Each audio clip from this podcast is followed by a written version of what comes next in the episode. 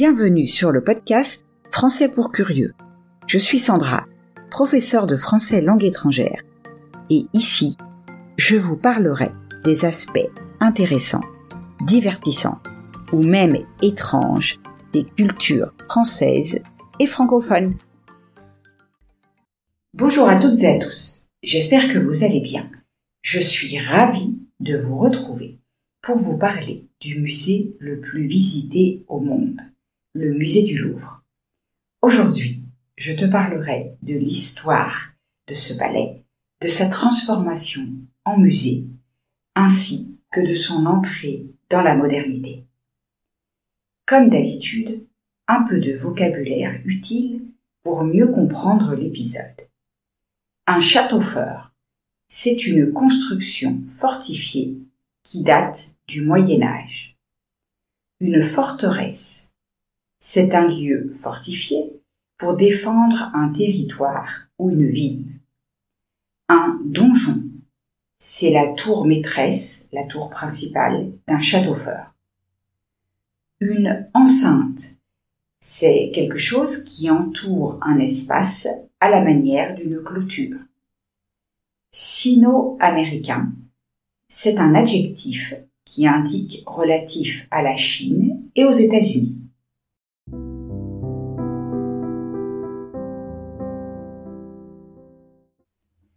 Entrons maintenant dans le vif du sujet.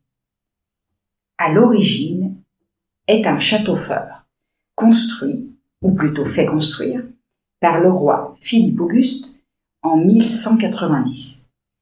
Le plan de la forteresse est un quadrilatère entouré de fossés qui possède deux entrées et au centre duquel on trouve le donjon, la grosse tour du Louvre. L'une des principales missions de la forteresse est la surveillance de la Seine, l'une des voies traditionnellement empruntées lors des invasions et razzias depuis l'époque des Vikings. Avec le transfert des biens de l'ordre du Temple à l'ordre de Saint-Jean de Jérusalem, le trésor royal précédemment conservé à la Maison du Temple de Paris est transporté en 1317 au Louvre. Charles V fait du château une résidence royale en 1360. Presque deux siècles plus tard, en 1528, François Ier fait détruire la grosse tour du Louvre et, en 1546, il fait remplacer une partie de l'enceinte médiévale du Moyen Âge par une aile de style Renaissance. En 1594, Henri IV décide d'unir le palais du Louvre au palais des Tuileries construit par Catherine de Médicis, projet appelé le Grand Dessin. La cour carrée est édifiée par les architectes Lemercier puis Levaux, sous le règne de Louis XIII et Louis XIV. D'autres travaux de modernisation se poursuivent jusqu'à ce que le roi Louis XIV prenne la décision de transférer la cour et tout le pouvoir royal à Versailles. Le Louvre reste ainsi inchangé jusqu'au XVIIIe siècle quand de nouveaux projets permettent d'achever le grand dessin commencé sous Henri IV.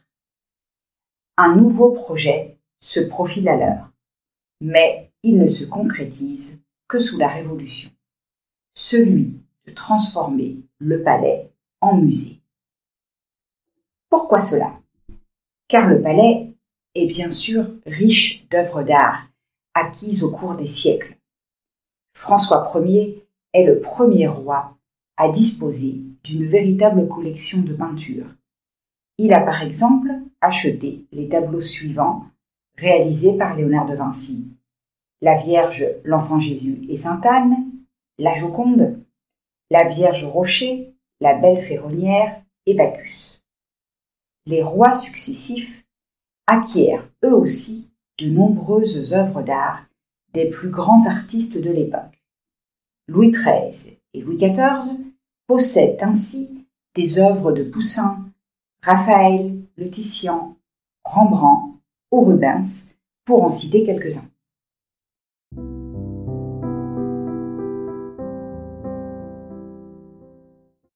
C'est sous le règne de Louis XIV que naît l'idée de faire du Palais du Louvre un dépôt d'œuvres d'art appartenant à la couronne.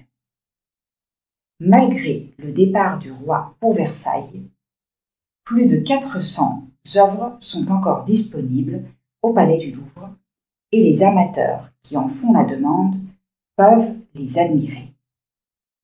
En 1746, Étienne Lafont de Saint-Yenne, un critique d'art, se plaint de l'impossibilité de voir les tableaux du roi. Ces protestations entraînent la création d'expositions provisoires des plus beaux tableaux de la collection royale. Exposition qui se tient dans la Galerie royale de peinture installée au Palais du Luxembourg de 1750 à 1779.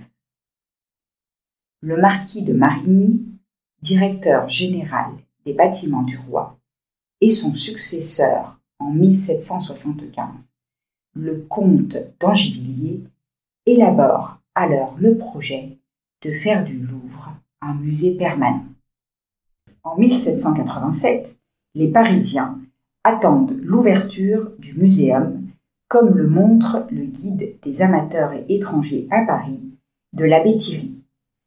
Pour citer ses propres mots, il dit Cette galerie est destinée à faire un musée dans lequel seront placés les tableaux appartenant au roi qui se trouvent exposés également dans les magasins du Louvre et à l'hôtel de la surintendance de Versailles.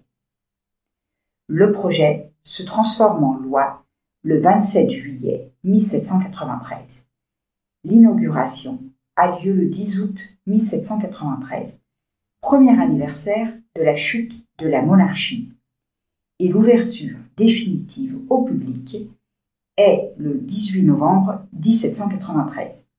Le musée prenant le nom de Muséum central des arts de la République.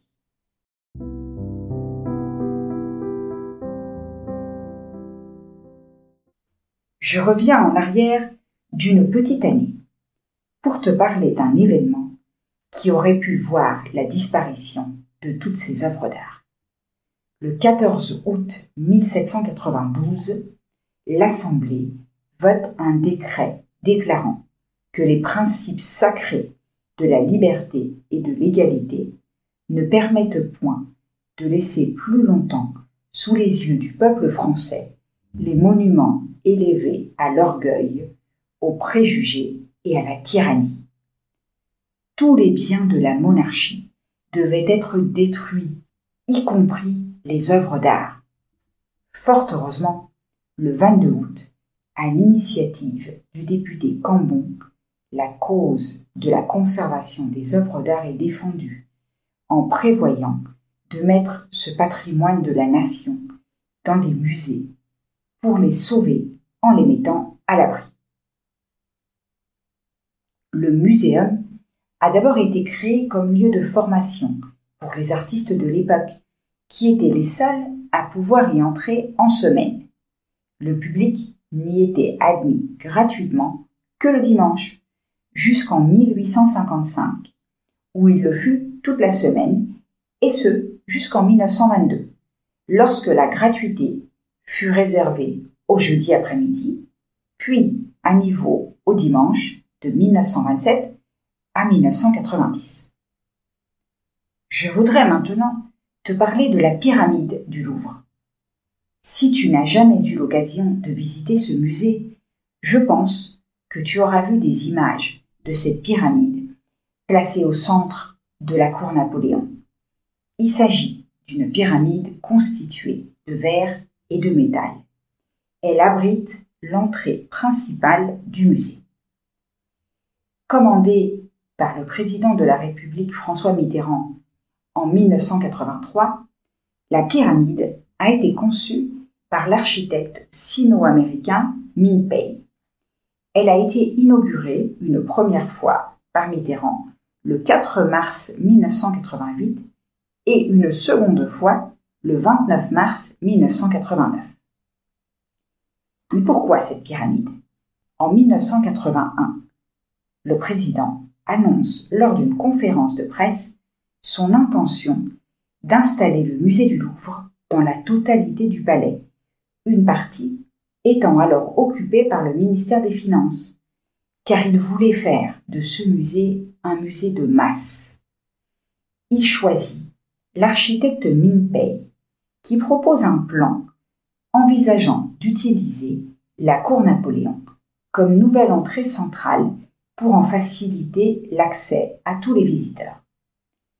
Le projet proposé doit affronter de nombreuses protestations, aussi bien des milieux conservateurs, mais aussi des partis de droite qui le transforment en une affaire politique. Malgré de nombreuses polémiques, le projet voit le jour.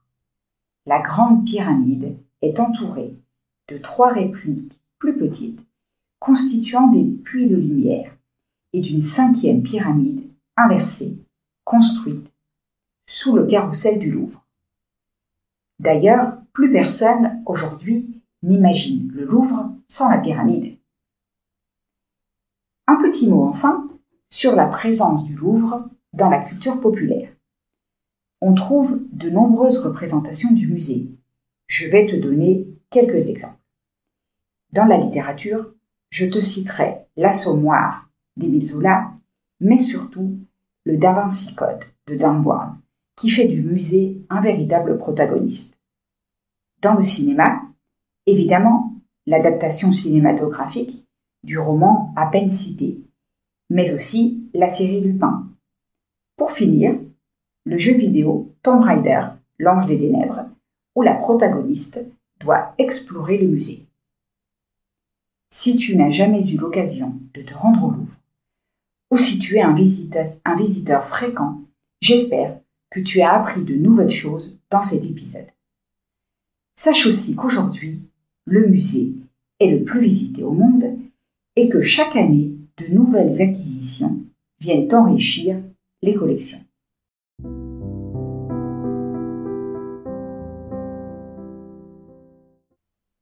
Merci d'avoir écouté ce podcast jusqu'au bout. J'espère que tu as aimé ce que tu as entendu. Si c'est le cas, je t'invite à laisser un message sur ta plateforme d'écoute préférée et à partager l'épisode autour de toi. Rappelle-toi que si tu veux continuer à améliorer ton français, tu peux trouver la transcription sur mon site. Je te laisse le lien dans la description. On se retrouve la semaine prochaine pour parler du débarquement en Normandie.